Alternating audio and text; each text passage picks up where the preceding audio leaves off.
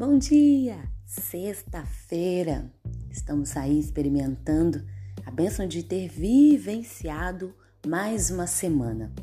Que Deus abençoe as nossas vidas e que Deus fale também ao meu e ao seu coração nesta manhã.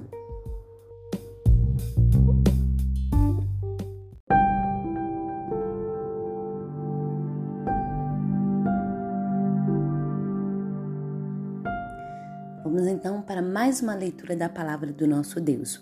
Ontem, né, nós meditamos sobre o Deus que escolheu viver, não é verdade?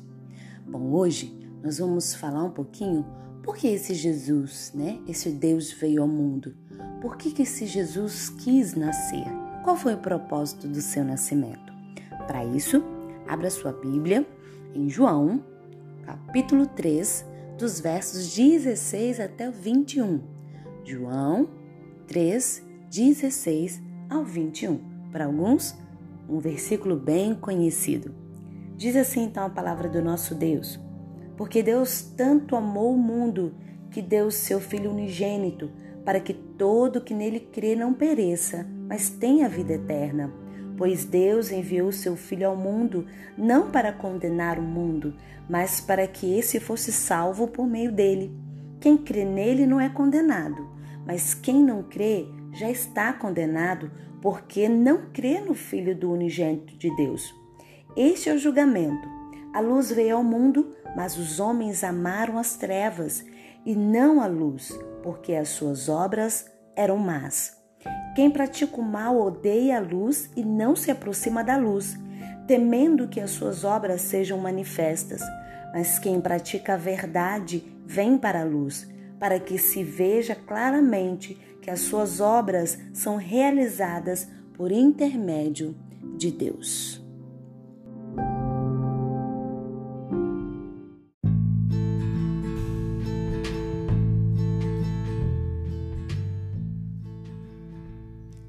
o título de hoje é Por que Jesus veio? Niones de Souza. Versículo 16 vai nos mostrar: Porque Deus tanto amou o mundo que deu o seu Filho unigênito, para que todo o que nele crer não pereça, mas tenha a vida eterna. Jesus não veio por causa das diferentes raças, das enfermidades e doenças, dos conflitos de idade ou de sexo. Jesus veio porque Deus amou. Foi o amor incondicional de Deus que trouxe Jesus Cristo ao mundo.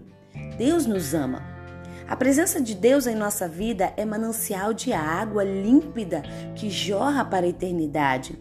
Quem beber da água que eu lhe der nunca mais terá sede.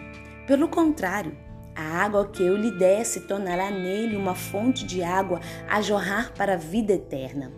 A mulher samaritana recebeu dessa água límpida quando creu em Jesus Cristo. A sua decisão fez dela filha de Deus e logo em seguida uma proclamadora das boas novas de Jesus. Que testemunho maravilhoso do amor de Deus! O amor de Deus nos leva a amar. E quando amamos com o amor incondicional do Criador, abençoamos os de perto e os de longe com a salvação. O perdão dado por Jesus Cristo a mim e a você nos torna portadores da graça. Porque Deus tanto amou, ele entregou o seu filho sem igual para se colocar no lugar do pecador. A obediência de Jesus nos livrou da morte eterna. Ele, sendo encontrado em forma humana, humilhou-se a si mesmo e foi obediente até a morte e morte de cruz. Filipenses 2:8. A presença de Jesus atrai os famintos e sedentos. Só Ele pode dar alimento verdadeiro e água límpida para matar a sede e a fome do homem. O amor é impactante. Deus é amor. Guarde essa mensagem no seu coração. Jesus veio para demonstrar o seu imenso amor para com a minha vida para com a sua vida, para nos dar e saciar a nossa sede com uma água verdadeira, uma água limpa, uma água a qual, se nós bebermos, jamais voltaremos a ter sede, porque essa água é Jesus na minha vida e na sua vida. Você pode procurar um grande amor, pode saciar a sua sede em tantas outras coisas neste mundo, mas jamais será algo verdadeiro. Por isso, experimente a cada dia o amor de Deus, esse amor que Ele tem demonstrado a mim e a você diariamente. É só você aceitar. Que Deus abençoe. E se você já aceitou, passe esse amor adiante, pois Deus deseja salvar outras vidas. Pense nisso. A obediência de Jesus nos livrou da morte eterna.